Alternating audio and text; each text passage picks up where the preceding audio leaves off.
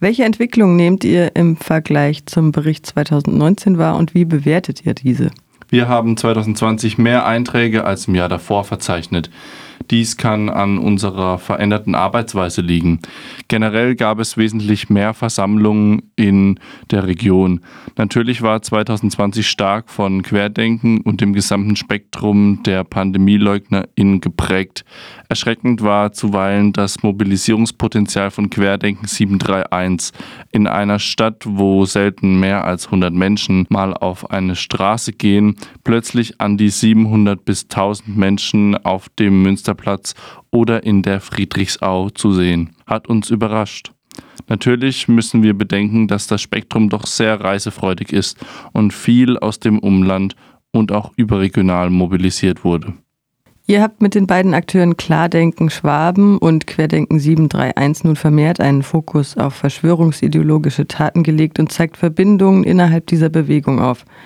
Wie ordnet ihr die Szene der Corona-LeugnerInnen und Querdenkenden in eurem Bericht ein? Wir beziehen uns ganz klar auf die lokalen Gruppen und sprechen hier weniger von gesamtem Spektrum bundesweit. Bei Querdenken in Ulm gehen besorgte Eltern und BürgerInnen, christliche, fundamentalistisch Gläubige, EsoterikerInnen, vegane UnternehmerInnen, Waldorfpädagogik-AnhängerInnen, ReichsbürgerInnen, VerschwörungsideologInnen und organisierte Extremrechte gemeinsam auf die Straße. Welche Personen wie stark extrem rechts ideologisiert sind, ist individuell stark unterschiedlich und nicht übergreifend feststellbar. Sie alle teilen jedoch ein zentrales Mantra. Wir lassen uns nicht spalten. Das führt dazu, dass immer wieder selbst die haarsträubendsten Falschinformationen Geschichtsrevisionismus und Verschwörungserzählungen unwidersprochen auf der Bühne von Querdenken geäußert werden können. Durch ein Netz an schwer durchschaubaren Gruppen war es möglich, viele Personen, die sich vorher kaum bis gar nicht politisch engagiert haben, in das Querdenkenspektrum einzubinden. Auch zentrale Figuren wie Markus Heinz und Dr. Daniel Langhans werden bei euch aufgeführt. Welchen Zweck haben diese Informationen für Leserinnen eurer Broschüre? Beides sind zentrale Persönlichkeiten des Querdenkenspektrums und treten regelmäßig bundesweit als Redner auf. Markus Heinz ist verhältnismäßig gemäßigt in seinem Auftreten. Daniel Langhans verbreitet hingegen offen verschiedenste Verschwörungsideologien und war schon davor politisch bei der AfD aktiv. Da es viele verschiedene Organisationen gibt und diese streng strategisch genutzt werden, um immer wieder neu zu versuchen, Menschen anzusprechen, halten wir es für wichtig, solche zentralen Personen zu nennen. Es gab in 2020 gezielte Ansprechversuche im Bereich der Gastronomie und des Einzelhandels.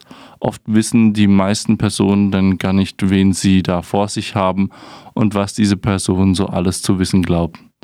Neben dem Fackelwurfprozess aus dem Jahr 2019 wurden auch am 14. März 2021 ein Anschlag auf einen Wohnwagen verübt, in dem Sinti wohnten.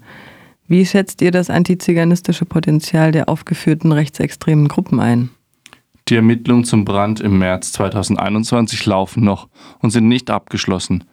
Unabhängig davon, ob dies ein Anschlag war oder nicht, gab es sowohl in Delmensingen als auch in Weidenstetten Anfeindungen und Ablehnungen gegenüber Sinti und Roma. Oft ist der allgemein verbreitete Antiziganismus der Türöffner für Gewalt. Die Täter in 2019 in Delmensingen waren zweifellos Nazis und Hooligans. Doch vor ihrer Tat gab es im Dorf Beschwerden und die Wohnwagen waren das Thema Nummer eins. Auf diesem Nährboden fingen sie an, die Menschen einzuschüchtern und schließlich anzugreifen. Die traurige Wahrheit ist, es scheint keine lokale, fest organisierte extrem rechte Gruppe zu brauchen, damit Antiziganismus gewaltsam ausgeführt wird. Es reicht eine gefühlte ablehnende Mehrheit und einige wenige, die gewalttätig werden.